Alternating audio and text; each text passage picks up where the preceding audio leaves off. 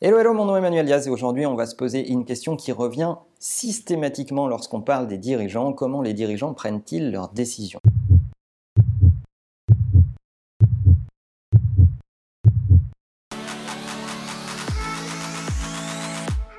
C'est une question que j'adore poser aux dirigeants que je rencontre, que ce soit des patrons de PME ou des patrons du CAC 40, leur demander quel est leur processus décisionnel. Et en fait, on se rend compte que derrière cette question se cache beaucoup la personnalité du dirigeant d'une part et la culture d'entreprise d'autre part. À force de poser cette question systématiquement, je me suis rendu compte qu'il y avait finalement peut-être deux catégories de dirigeants. La première, c'est ceux qui ont fondé leur boîte eux-mêmes et euh, qui avaient l'habitude au tout début de tout faire et qui ont souvent en eux une culture du doing. Donc des gens qui ont mis les mains dans le cambouis, qui ont d'abord fait avant de se mettre à déléguer et de faire grandir leur entreprise avec des équipes. C'est mon cas par exemple. Lorsque on a démarré Imakina au tout début, bah, j'ai commencé par coder parce que euh, il fallait bien le faire d'une part et fort heureusement pour l'avenir de la boîte, ça s'est arrêté très vite et il y a des vrais développeurs qui sont arrivés et qui sont bien plus talentueux que moi, mais j'ai encore cette, euh, cette ce goût pour la technologie et ce, goût pour euh, la compréhension de comment ça se passe techniquement.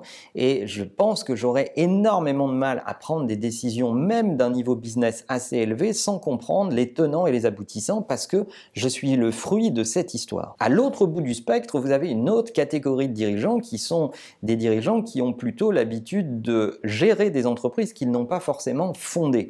Et ça, ça leur euh, donne une autre approche décisionnelle, celle de demander dans l'organisation des rapports à des experts ou à, des managers, et ces rapports doivent leur permettre de prendre des décisions. Ils font donc leurs décisions sur l'avis et les conclusions des autres, qui sont euh, leurs collaborateurs les plus proches en lesquels ils ont confiance. Ce deuxième modèle, il est peut-être plus adapté aux entreprises de très grosse taille parce qu'il permet de prendre plus de décisions et évidemment il est difficile de rentrer dans les détails de tout et d'aller essayer de comprendre soi-même tous les métiers de l'entreprise et de faire un peu soi-même. Dans un monde où tout va vite, où la connaissance euh, et les bases technologiques et les bases d'innovation sur lesquelles on doit fonder ses décisions bougent à une vitesse redoutable, il est très difficile de fonder ces décisions qui vont être impactantes peut-être sur le positionnement, les produits ou l'offre de services de l'entreprise uniquement sur des rapports d'experts.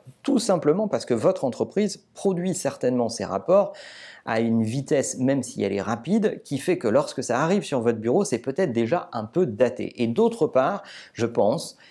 mais je suis certainement biaisé par ma propre histoire, qu'on prend de moins bonnes décisions sur la base de rapports que sur la base de choses qu'on a expérimentées soi-même. Et si j'en suis venu à cette réflexion, c'est en lisant un article sur le CEO de Nokia dans la Harvard Business Review, dont on vous mettra le lien en description, qui a décidé de s'intéresser au machine learning parce que c'est un enjeu important pour Nokia au sens global du terme. Alors quand on dit Nokia, tout le monde pense au téléphone mobile, mais il n'y a pas que ça, hein. Nokia a plein d'autres activités et le machine learning est un enjeu majeur pour Nokia dans les différents secteurs d'activité qu'il sert. Or, le CEO de Nokia a déclaré Je me suis rendu compte que depuis le temps que je suis CEO et chairman, je suis tombé dans le piège de m'enfermer dans mon rôle. J'ai pris l'habitude qu'on m'explique les choses sans jamais les expérimenter moi-même. Cela peut me conduire à prendre de mauvaises décisions.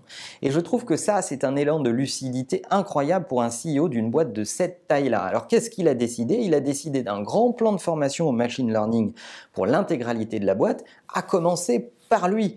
Et il déclare d'ailleurs dans cet article qu'il était particulièrement heureux et épanoui d'avoir pu en interne faire une présentation sur le machine learning, voire faire un prototype lui-même sans l'aide de ses experts techniques. Voilà une des compétences qui me semble complètement indispensable pour être CEO aujourd'hui. L'idée d'expérimenter soi-même, d'aller au plus proche du terrain et de ne pas avoir peur de dire je ne sais pas et il faut que je m'initie un minimum. Évidemment, je ne deviendrai pas un expert, mais il faut que je m'initie un minimum pour pouvoir prendre les bonnes décisions et avoir la légitimité d'emmener des troupes derrière moi. Alors, il y aura toujours deux catégories de euh, décideurs et de CEO dans le monde entre ceux qui sont plus distants avec le terrain et ceux qui vont vraiment. Je ne sais pas s'il y a une recette miracle particulière. Par contre, ce dont je suis intimement convaincu, c'est que dans le monde actuel et avec la vitesse d'innovation qui est la nôtre, si on ne va pas toucher du doigt soi-même ce qu'il se passe au plus proche des clients et au plus proche du marché,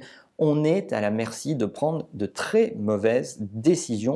En tant que dirigeant, c'est notre responsabilité aux uns et aux autres, quelle que soit la taille de votre boîte, que d'essayer de prendre les meilleures décisions. Ça ne veut pas dire y arriver tout le temps, mais en tout cas se donner les moyens de prendre les meilleures décisions. Alors si vous dirigez une boîte, quelle que soit la taille d'ailleurs, racontez-nous comment vous prenez vos plus grandes décisions dans votre boîte. Est-ce que vous parlez avec des gens de l'interne, des gens de l'externe? Est-ce que vous allez euh, vous-même vous intéresser au sujet? Est-ce que vous vous rapprochez du terrain? Bref, quel est votre processus décisionnel dans votre boîte? C'est un sujet qui m'intéresse beaucoup parce que je pense que ça en dit long sur sa propre personnalité et sur la façon dont on drive ses équipes. N'oubliez pas que l'ensemble de ces épisodes sont disponibles en podcast à écouter dans les transports, sur votre enceinte connectée, où vous voulez, quand vous voulez. Et bien sûr que la meilleure façon de marcher, c'est de vous abonner. À bientôt.